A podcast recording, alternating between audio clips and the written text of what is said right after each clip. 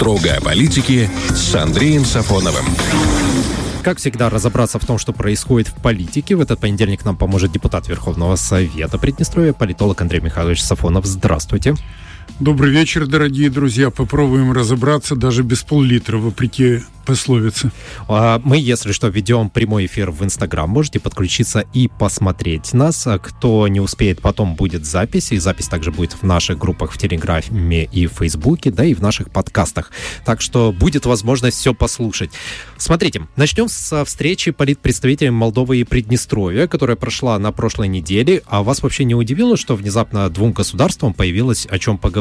Ну, даже точнее не то, что нашей стороне появилось о чем поговорить, а молдавской стороне появилось, что обсудить с нами? Нет, ну, с точки зрения стратегии это, конечно, неудивительно, потому что, когда начинается битва гигантов, у маленьких обычно трещат чубы. Но что удивительно было в этой ситуации, на первый взгляд, это то, что Кишинев сам предложил провести встречу, вышел на связь и без всяких возражений представители молдавской делегации приехали в Тирасполь. В общем и целом это ожидалось, потому что настали трудные времена для самого Кишинева. Но из этого можно, точнее, позволительно сделать вывод о том, что если бы не такие непростые времена для Молдовы, то, конечно же, они постарались бы уйти от разговора. Как это, впрочем, было на протяжении последних года-полутора постоянно. Чего хотела молдавская сторона и чем крыли в ответ мы? Ну, для начала обозначим тот мостик, точки соприкосновения, которые есть. По сути дела, все немножечко зацепились по ситуации с газом, потому что сокращение для одних означает то же самое и для других. Угу, да. Мы говорили, в этом нет какого-то, скажем, отрицательного отношения Москвы к Приднестровью, но поскольку Молдова газ это дочка Газпрома, то мимо него не пробежишь на данном этапе. И, конечно, был как бы разговор Газпрома, головного офиса, и его дочки. И, соответственно, уже решение вопросов. Я думаю, что от того, как пойдет дело дальше, в том числе, как Молдова будет ее руководство относиться к самому Молдова газу, не попробует ли оно рейдерским путем захватить Молдова газ, угу. обанкротить, ликвидировать, заодно прибрать к рукам молдавскую ГТС, от этого будет зависеть очень много. Думаете, такое может произойти? Это ж прям довольно-таки жесткий Ну а что в нашем мире? Вон, украли 300 миллиардов долларов у России золотовалютных резервов, угу. которые, э, кстати говоря, с дуру российские чиновники разместили на Западе, поскольку есть уже немало регионов в мире, там, где Запад не командует, и можно, в общем-то, спокойно не только грести, но и, откровенно говоря, если тебе очень надо, и отмывать деньги. Вот, а не размещать там, где у тебя их могут тупо украсть.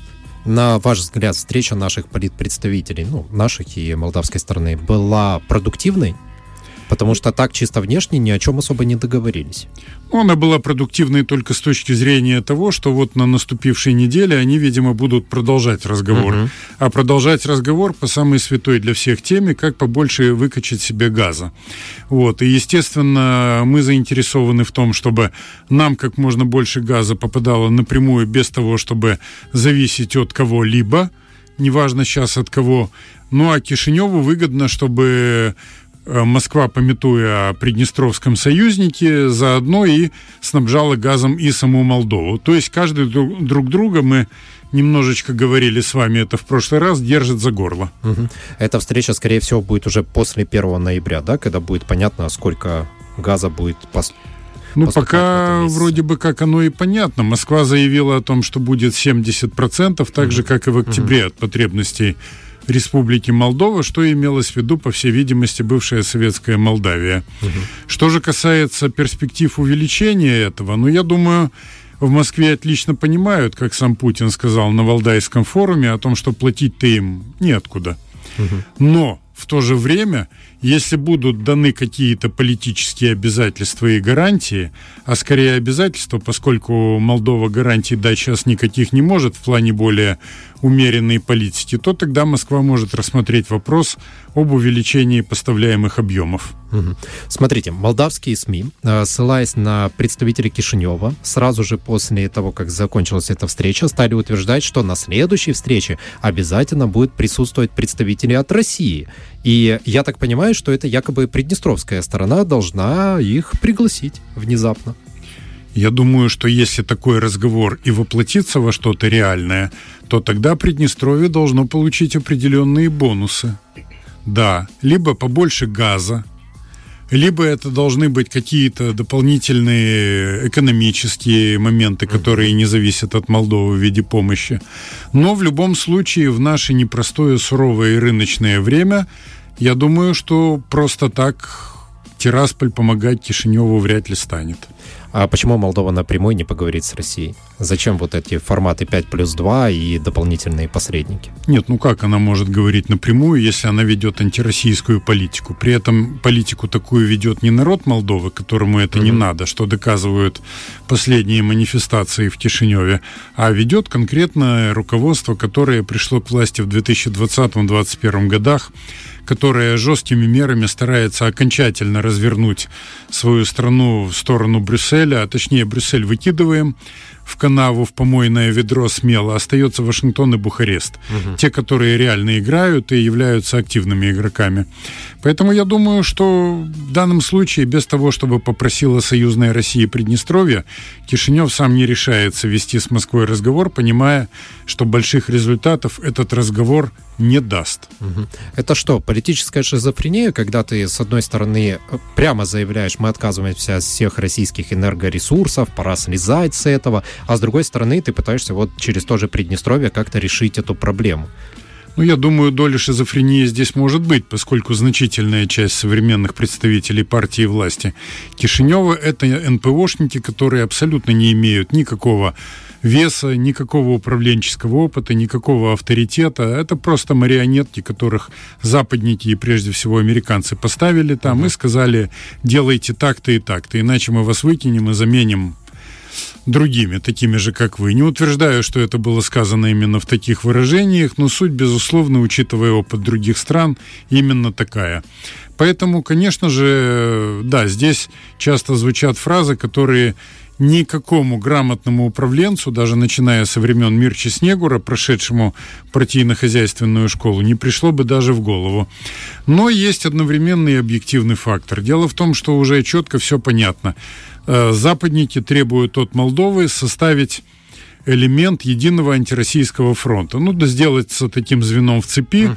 пылающим, которое будет вести борьбу против России на грани вступления в вооруженный конфликт с ней. Да, это именно так, как они хотят. Но здравого смысла пока хватает у политиков Молдовы, и они от этого стараются вывернуться. Но опасность, тем не менее, есть. Поэтому прекрасно и Москва все это видит, и Кишинев понимает, что Москва это видит. И в общем и целом все заинтересованы в том, чтобы раздался чей-то голос – который бы позитивно повлиял на Москву. Ну, в данном случае этот голос наш. Угу. Но рано или поздно ситуация все равно придется какую-то сторону выбирать. Но это будет зависеть от исхода внутриполитической борьбы в Молдове.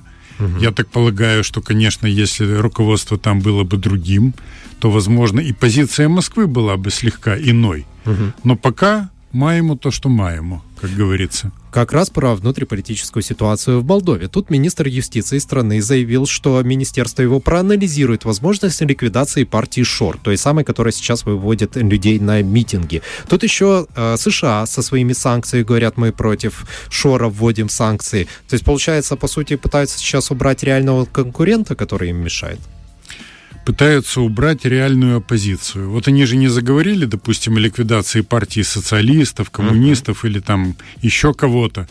Почему не заговорили? Потому что те им не мешают. Они сидят где-то в закутке и ведут там душеспасительные разговоры о том, что Шор это неправильная позиция, а вот они, хотя mm-hmm. до сих пор не организовали ни одного завалящего даже митинга, заявляют, что они правильные. Вот, поэтому я думаю, что, конечно, все маски сбросили, американцы четко показывают, что плевать им на все, им лишь бы сохранить Санду у власти, им лишь бы Гроссу был спикером парламента, а дальше, как говорится, хоть трава не расти. И поэтому для этого они дают карт-бланш для любого, ну, может быть, самого, так сказать, кроме самого страшного насилия. Там разве что, чтобы детей не ели на площади в центре Кишинева. А так, ради бога. И вот то, что было подавление во многом митингов, которые шли в воскресенье, вот, 30 числа, оно как раз это и доказывает. Кстати, из этого можно сделать тот вывод, о котором, ну, я, например, говорю и пишу уже не первый год, что в Москве тоже должно быть плевать, как она выглядит в глазах своих недругов. Задача какая? Ломиться на пролом, добиться своего и плевать, как ты при этом будешь выглядеть. Все равно для союзников ты будешь хорошим, а для врагов угу. в любом случае ты будешь плохим. Сейчас все в мире определились будь ты даже по уши в крови, если ты выгоден каким-то партнерам, тебя расцелуют, обнимут и прижмут к сердцу. Угу. А если ты не выгоден, даже будь ты белее лебедя, то тебя пошлют там на три буквы. Вот этим все и закончится. Смотрите, я немножко с вами не соглашусь. Если правильно не врут новости, то сообщается, что социалисты вступили в политическую борьбу и провели антиправительственные протесты по всей чуть не Молдове. Ну, было, да, такое. Вот я сам читал эти сообщения, но да. я обратил внимание прежде всего на фотоснимки. Угу. Если у Шора там десятки и десятки да. тысяч... 65 тысяч, говорят, там, было в Кишиневе. Ну, давайте сделаем так. Вот организаторы оппозиции всегда говорят одно, а власти другое. Угу. Вот средняя, ну, да? где-то, ну, давайте будет 50-55 тысяч, вот так. Это и то для Молдовы уже огромное Очень. количество. Тем более занимается пока этим формально одна партия политическая, угу. ШОР. Хотя там в оргкомитете, вот, который создался еще и комитет спасения, там есть представители других партий. Например, Константин Старыш, хороший мой знакомый журналист, не говорю в прошлом, прошлых журналистов, как мы знаем, все с вами не бывает. Это, это песнь души.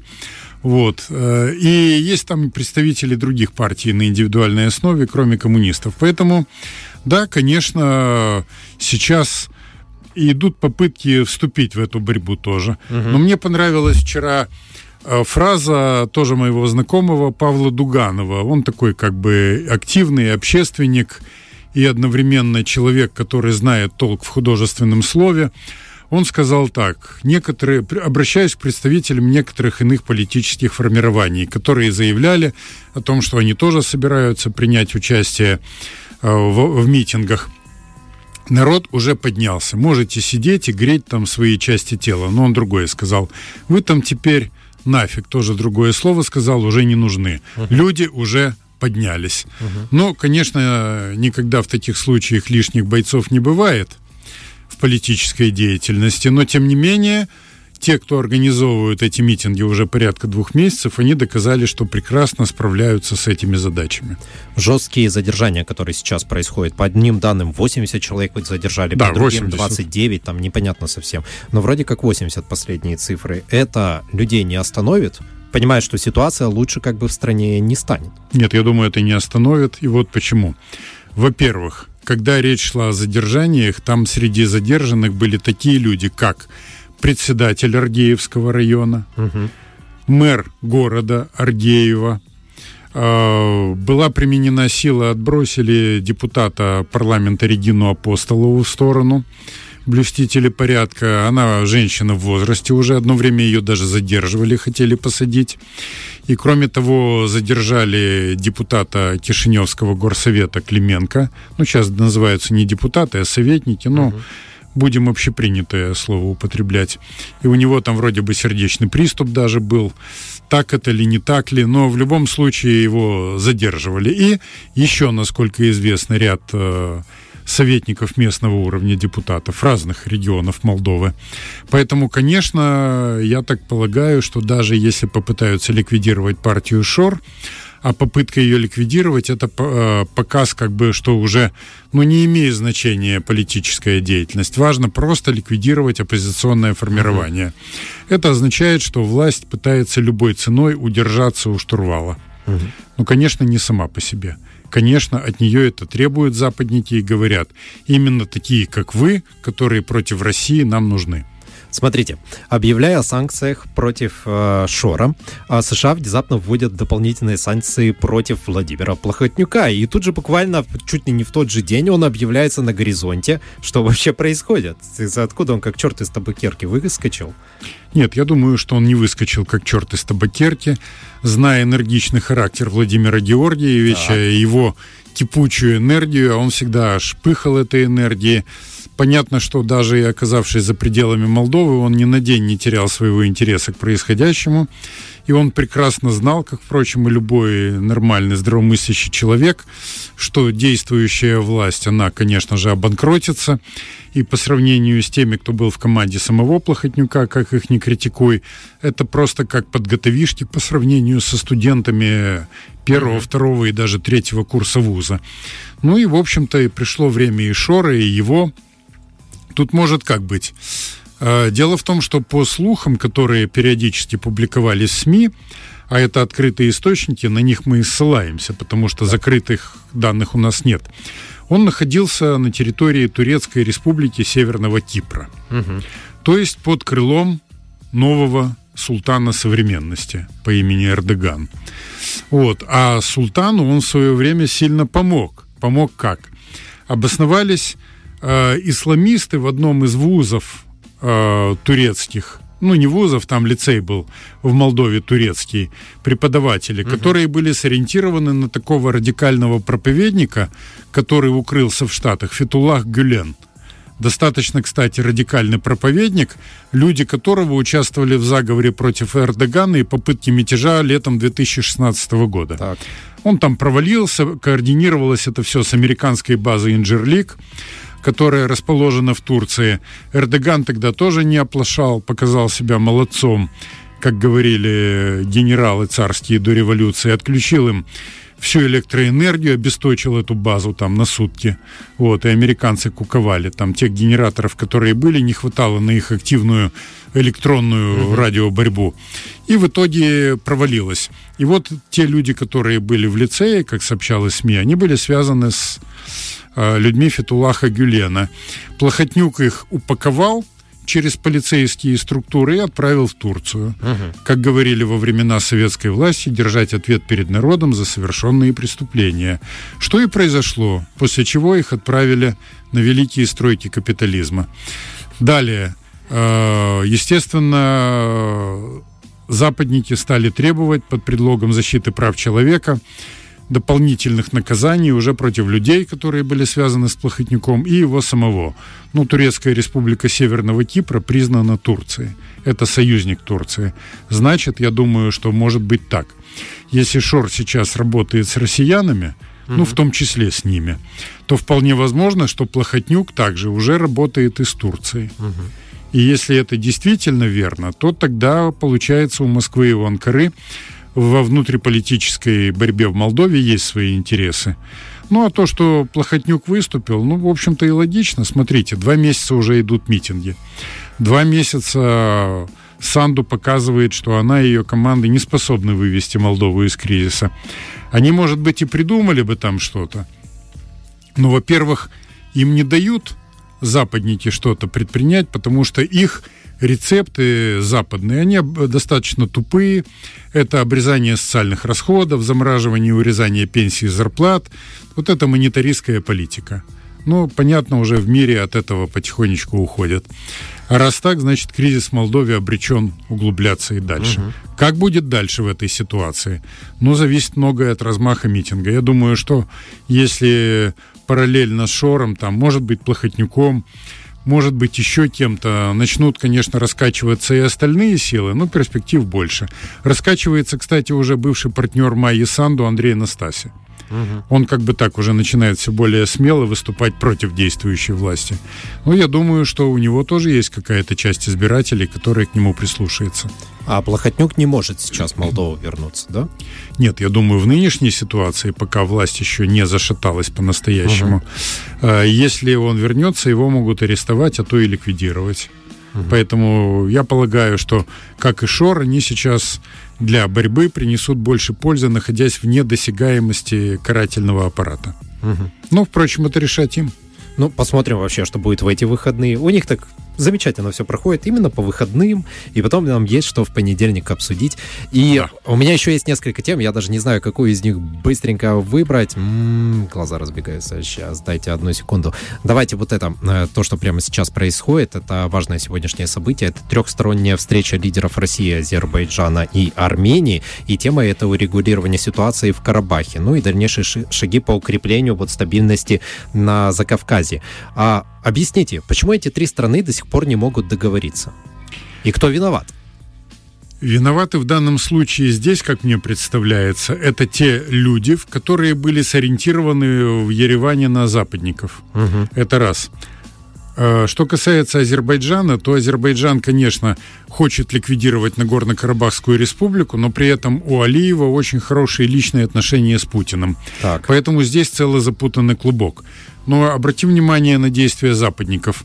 Они не стали сейчас обрабатывать сильно Азербайджан. Они хотят вырвать из ОДКБ и вообще из Евразийского союза Армению. Угу. И они действуют через Францию, где армянская диаспора велика. Сейчас начинают раскачиваться американцы, где диаспора армянская тоже не, не маленькая. И некоторые другие страны Запада. И в данном случае, конечно, задумка очень интересная. Как, впрочем, у них была задумка и э, стравить Таджикистан э, с Киргизией. Недаром сразу появилась миссия Евросоюза, которая хочет там типа ездить по границе, улаживать конфликты, угу. перетянуть таким образом одеяло на себя. То есть уже идет неприкрытая толкотня локтями кто кого. Ну и в данном случае мне кажется, что э, можно, не обвиняя никого впрямую, задать вопросы армянскому избирателю. Ребята, ну некоторое время назад были выборы. Скажем, руководство Армении проиграло войну 20 года в Карабахе вы проголосовали за то, чтобы действующее руководство власти осталось. Да. Извините, какие у вас кому есть претензии? Вы голосуете к тем, кто как бы воевать особо не хочет. Угу. Тогда что вы хотите от других? Это уже вопрос, скажем так, который касается общего подхода к этому. Угу. Вот как в, свое время, вспомним, ситуация 40 год, война Германии и Франции. А, французская армия продержалась полтора месяца. Ну, если люди не хотят воевать за свою страну, тогда какие претензии могут к ним быть угу. предъявлены? Да, конечно, блестящее мастерство немецких генералов, храбрость солдат вермахта и так далее. Все это известно. Но по большому счету потенциал французов позволял продержаться больше. Угу.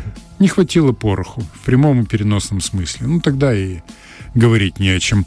И э, я так думаю, что все-таки у России есть варианты, играя между двумя вот этими сторонами конфликта, э, выдерживать свою линию. Но, опять же, там России мешает то, что в свое время, в отличие от нашей ситуации, Армения не добилась того, чтобы Нагорный Карабах стал стороной конфликта и участником переговоров.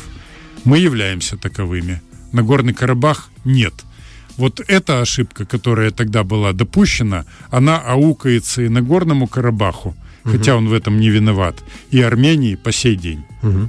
На самом деле, а, я вот смотрел буквально перед тем, как мы начали нашу беседу, не было никаких новостей, пока еще о чем мы не договорились. Вот успеет договориться, мы на следующей неделе все более подробно обсудим. Ну, я думаю, это не быстрый процесс, но тем не менее надеяться надо на лучшее. Спасибо вам большое. У нас сегодня в студии был политолог Андрей Сафонов. Строго о политике с Андреем Сафоновым.